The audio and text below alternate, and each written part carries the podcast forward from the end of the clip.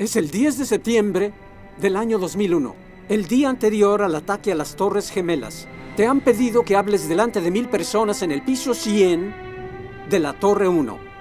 Tu mensaje, el Evangelio de Jesucristo. Al estar frente a ese vasto mar de rostros, sabrás que en 24 horas, la mayoría de estas personas experimentarán algo tan aterrador que desafía a la imaginación humana. Muchos de ellos se convertirán al instante en antorchas humanas, otros saltarán 100 pisos hacia su muerte en las aceras implacables de Nueva York. Otros permanecerán dentro del edificio que se derrumbará y serán aplastados hasta quedar irreconocibles. ¿Qué le dirías a esa gente? ¿Dios tiene un plan maravilloso para tu vida? ¿Qué les dirías? ¿Dios tiene un plan maravilloso para tu vida? ¿A mil personas? ¿O tendrías que cambiar el mensaje para ese público? Yo diría si supiera lo que va a pasar. Sí, si supieras que van a ser arrebatados por la muerte en 24 horas de manera horrible, indescriptiblemente horrible. Si supieras que van a morir, creo que tendrías que cambiar su mensaje. Porque no podrías decirle a un montón de gente que va a morir el día siguiente, que Dios tiene un plan maravilloso para su vida. Si un mensaje de plan maravilloso no se aplica a estas personas, entonces ¿cómo puede ser el Evangelio bíblico? Jesús jamás prometió que las cosas serían fáciles si solo aceptáramos un plan maravilloso.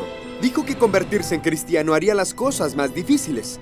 Él dijo, el hermano entregará a la muerte al hermano, el padre al hijo, y se levantarán los hijos contra sus padres e incluso los matarán. Y todos les odiarán a causa de mi nombre. ¿Puedes imaginar eso? Que la gente te odie por ser cristiano, que tu propia familia te lleve a la muerte. Jesús después dijo que en un momento la gente pensaría que le hacía un favor a Dios al llevarte a la muerte. Eso no suena como un plan maravilloso. Pero no promete Jesús una vida abundante, no dijo que había venido para que tuviéramos una vida abundante y no nos prometió una vida feliz. Pues no, la palabra abundancia significa plena y el apóstol Pablo tuvo una vida abundante. Su vida estaba llena de lapidaciones, naufragio, prisión, estaba llena, pero no estaba llena de las cosas que llamamos maravillosas. Veamos ahora el destino de la mayoría de los discípulos. Felipe fue crucificado. Mateo fue decapitado. Bernabé fue quemado en la hoguera. Marcos fue arrastrado a la muerte. Santiago el menor fue muerto a golpes. Pablo fue decapitado. Pedro fue crucificado. Andrés fue crucificado. A Tomás lo atravesaron con lanzas. Lucas fue ahorcado. Y no acabó ahí. Esteban fue apedreado. Otros cristianos han sido arrojados a los leones, quemados en la hoguera. Y el libro de los mártires de Foxy nos habla de multitudes que han muerto por causa del Evangelio. La Biblia dice que los que amaban a Dios fueron apedreados, fueron aserrados, fueron tentados, muertos a espada, que anduvieron errantes con pieles de oveja y cabra, fueron indigentes, afligidos y atormentados. Hebreos 11:37. Según Cristianos en Crisis, en los últimos 2000 años se estima que 43 millones de cristianos han sido martirizados, más del 50% de ellos en el siglo pasado.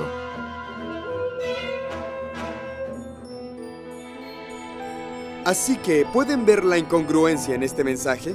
Si le decimos a la gente que al acercarse a Cristo se acabarán sus problemas y los hará felices, no tendría sentido venir a la iglesia y ver tantos cristianos que tienen problemas, problemas e incluso tragedias en sus vidas. Estamos prometiéndole a los no cristianos un lecho de rosas si ven que muchos de nosotros estamos sentados sobre espinas. La vida cristiana está llena de hornos ardientes, de mares rojos y fosos de leones.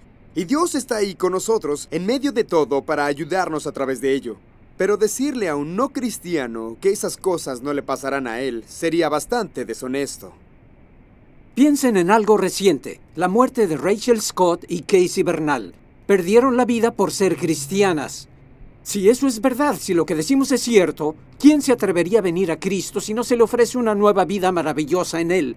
¿Qué les vamos a ofrecer? Verán, recuerdo cuando estaba sentado en el sillón del dentista no hace mucho y la asistente que limpiaba mis dientes era cristiana.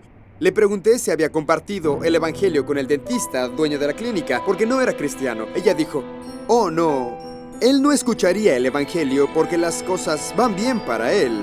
Su negocio va bien, tiene éxito, su familia está sana, todo está bien, por lo que no está en ese punto extremo donde necesita estar para que Jesús tenga sentido para él. Y pensé, eso es una locura. El Evangelio no se limita a los desamparados, infelices o fracasados. Si ese dentista muere sin Cristo, no importa que sea exitoso y feliz, va a perecer, a menos que nazca de nuevo. Él necesita el Evangelio tanto como cualquier otro. Cuando solía predicar el mensaje Jesús te haría feliz, tenía el mismo dilema. Predicaba el Evangelio y veía a mis amigos no cristianos riéndose, bromeando y divirtiéndose. Y los miraba y decía, ellos no tienen la felicidad duradera que yo tengo. Les poncharé las llantas y los llevaré a Cristo. La conclusión lógica con el Evangelio de la felicidad, mientras están felices, no escuchan el mensaje. Pero en cuanto llega una tragedia, entonces sí. Pero eso no tiene sentido. Recuerde el 11 de septiembre. Tuvimos una horrible tragedia nacional. Porque lloramos como nación. Nuestras iglesias se llenaron durante una semana. Cantamos Amazing Grace, recitamos el Salmo 23 y luego la mayoría de la gente volvió de la iglesia al mundo. Las estadísticas muestran que no hubo fruto, así que cuando predicamos este Evangelio de la felicidad nos echamos la soga al cuello. Jesús dijo, Cualquiera que beba del agua que yo le daré, no tendrá sed jamás. Luego, en Juan 6:35, dice, El que viene a mí no tendrá hambre, y el que cree en mí nunca tendrá sed. ¿Qué debemos apetecer y desear al venir a Cristo? Mateo 5:6 nos lo dice, Bienaventurados los que tienen hambre y sed de justicia. ¿Por qué necesitamos justicia? Porque enfrentaremos a Dios el día del juicio. Y ese día, todo pecado secreto que hayamos cometido saldrá como evidencia de nuestra culpa. Y ese día no necesitamos felicidad, necesitamos justicia. Debemos estar bien con Dios. Has oído la frase, puedes llevar a un caballo al agua, pero no puedes hacerlo beber. Bueno, es la verdad. Pero puedes salarle la avena. ¿A qué me refiero con esto? Si pones sal la avena del caballo, cuando la coma, le dará sed. Entonces irá el agua y beberá copiosamente. Ahora Dios nos ha dado a ti y a mí una herramienta que hará que un amante del pecado esté sediento de justicia. No de felicidad, sino de reconciliarse con Dios, y esa es la ley moral de Dios. Jesús la usó todo el tiempo, lo encontrarán en toda la Biblia. Mira Marcos capítulo 10. Cuando Jesús utilizó la ley moral para demostrar a un hombre su necesidad desesperada de perdón de Dios, y eso es lo que necesitamos hacer. No le digas a la gente que Jesús los hará felices, sino que Jesús les dará la justicia que necesitan para ser salvos. Ese es el caso en mi caminar cristiano. Antes de ser cristiano no tenía ningún deseo de justicia, pero cuando me encontré con la sal, el atractivo de Dios, empecé a entender que Dios busca la verdad en lo íntimo, que ve mi alma y que me pide cuentas de toda palabra ociosa y que ve la codicia como adulterio. Empecé a ver el peligro y a decir, ¿qué debo hacer para ser justificado? Por primera vez en mi vida comencé a tener sed de justicia, porque el Señor hizo su obra en mi corazón.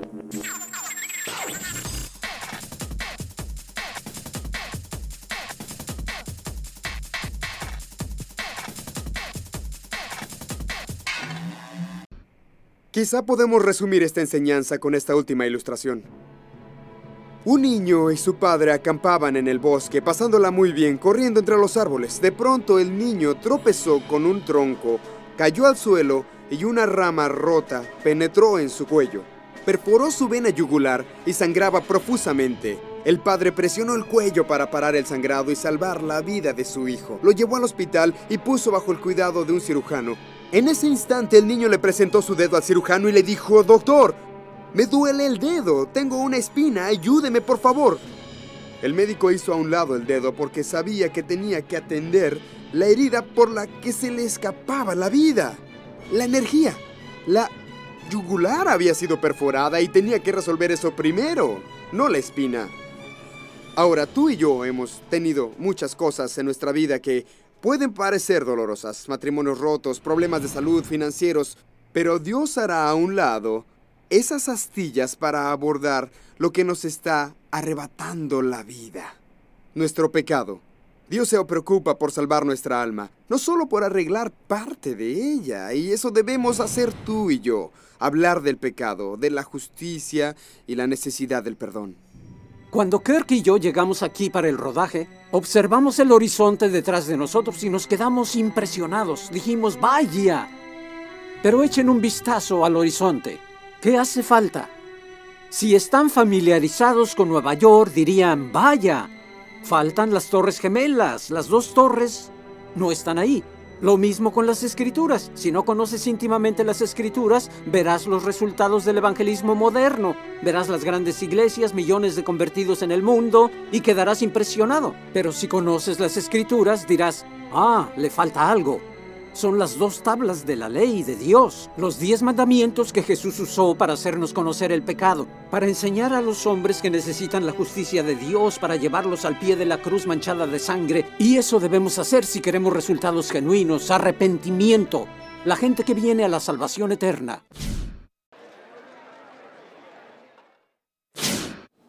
A menudo nos preguntan si creemos que es necesario guiar a otra persona en lo que se llama oración del pecador. Bueno, si un hombre ha cometido adulterio y su esposa está dispuesta a perdonarlo, ¿debo darle una tarjeta de disculpa para que se la lea? No, si en verdad lo siente, las palabras fluirán de su corazón. Y así debe ser para la persona que está realmente arrepentida. Las palabras deben fluir de su corazón hacia Dios, así que pensamos que lo mejor es animar a la persona que ore sola y luego orar por ellos. Gracias por ver este capítulo de los Pasos del Maestro. Visítenos en línea en pasosdelmaestro.com. Obtenga los 26 capítulos en DVD de Los Pasos del Maestro con una guía de estudio completa. Revolucione su iglesia. Enseñe a su congregación cómo alcanzar efectivamente a los perdidos utilizando esta galardonada serie. Además, hallará herramientas evangelísticas gratuitas, boletines de correo electrónico y una escuela bíblica. Visite pasosdelmaestro.com o llame gratis al 877 496 8688.